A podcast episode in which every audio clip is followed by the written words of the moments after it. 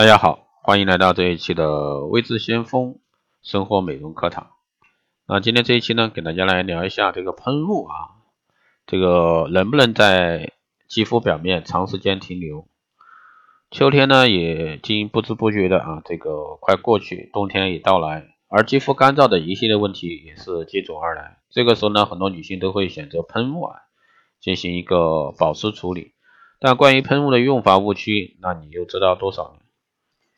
喷雾中小小的一个水珠都带有营养成分，能够补充肌肤水分，并在肌肤外层呢形成保护膜，减少外界环境都有其的伤害啊，对其的伤害。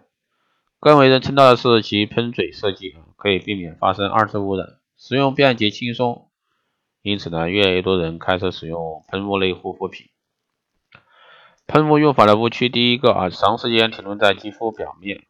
想要短时间成就水嫩肌，那很多女性呢都会在用完喷雾过后等一段时间，期待它好像涂抹了保养品一样啊，慢慢被肌肤吸收。其实呢，这是一个错误的想法，因为喷雾的成分相对单一，没有添加额外的保湿剂，长时间停留在表面只会被挥发掉，同时呢带走肌肤本来的水分，反而更加干燥。正确的做法是在均匀的。喷洒面部肌肤之后呢，立刻使用轻薄干净的纸巾按压，吸走多余的水分，让已经被肌肤吸收的水分呢保留在肌肤角质层内，起到保湿效果。第二方方面呢是过分的强调啊功能全面，在保养品都强调一专多能的时代呢，似乎一款产品要同时拥有保湿、美白、抗老等多种功效啊，才能够有效。喷雾也不例外，很多女生呢希望能在短短的几十秒内既能保湿又顺便可以美白。其实喷雾的作用仅仅是舒缓干燥的肌肤，因为它只是停留在肌肤表面，不会呢完全渗入肌肤，更不会直达肌底。太多复杂的成分反而让肌肤产生负担。还有呢，同时添加香料的产品。虽然使用时呢，与有愉悦感的增加，但其实对肌肤本身来讲没有太多的益处。第三呢，就是 DIY 喷雾啊，方便又省钱。在微博上呢，很多这个女生说她们这个热衷自制面膜，最近呢更是连补水喷雾也 DIY。最常见的是直接将化妆水啊倒入用过的喷雾瓶中，有的呢还会额外啊加入同品牌的美白水、爽肤水，达到一瓶多效的作用。那讲究经济实惠的女生呢，还会直接买一些比较好的纯净水来当补水喷雾使用。